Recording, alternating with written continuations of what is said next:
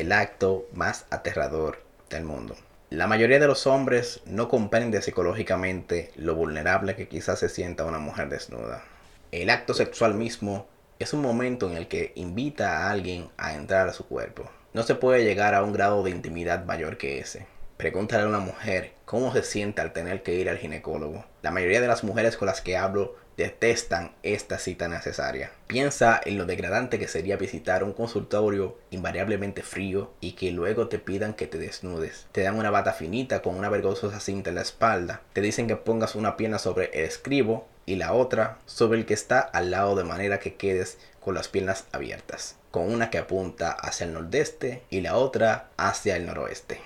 Y ahora sientes que tus partes más privadas están en exhibición pública. Mientras un hombre del todo vestido, o si tienes un poco más de suerte, una mujer, entra en la habitación, no existe mayor grado de vulnerabilidad. Ah, sí, te cubren con una delgada sábana blanca. Qué amables. En muchos sentidos, el matrimonio puede parecer una visita al ginecólogo. En él se nos pide que nos quitemos todas las máscaras que usamos para protegernos de las heridas. Los hombres preguntan con temor si sus esposas los ridiculizarán por sus requerimientos sexuales. Las mujeres se preguntan si su cuerpo les resultará deseable a su esposo. El matrimonio y la sexualidad matrimonial requieren mucha confianza. Las mujeres a las cuales la vida las ha herido van a mantener las rodillas juntas en el sentido emocional.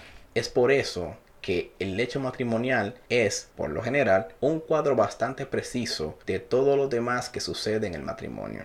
El grado de vulnerabilidad que una pareja puede alcanzar el uno frente al otro con el tiempo se manifiesta en el dormitorio, para bien o para mal. Si no se construye la confianza, el lecho matrimonial se volverá más frío.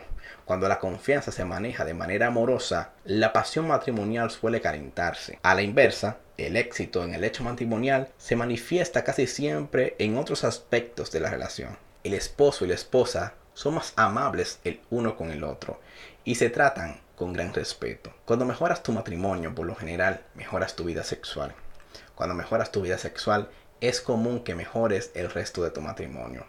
Los dos están íntimamente relacionados, así que hacer un esfuerzo en cualquier esfera es una muy buena inversión. Esposas, ¿quieren que su esposo sea un mejor padre? ¿Quieren que pase más tiempo en casa? quieren que las escuchen con mayor atención. Si es así, esfuércense para que se sienta sexualmente satisfecho. Esposos, desean una esposa que tenga menos estrés, que sea más agradecida y que les muestre más respeto, entonces aprendan qué es lo que les agrada en el aspecto sexual. Todas las parejas se pueden beneficiar al mejorar su vida sexual. Es una tarea muy placentera y en mi experiencia hay pocas cosas que produzcan ventajas adicionales tan asombrosas.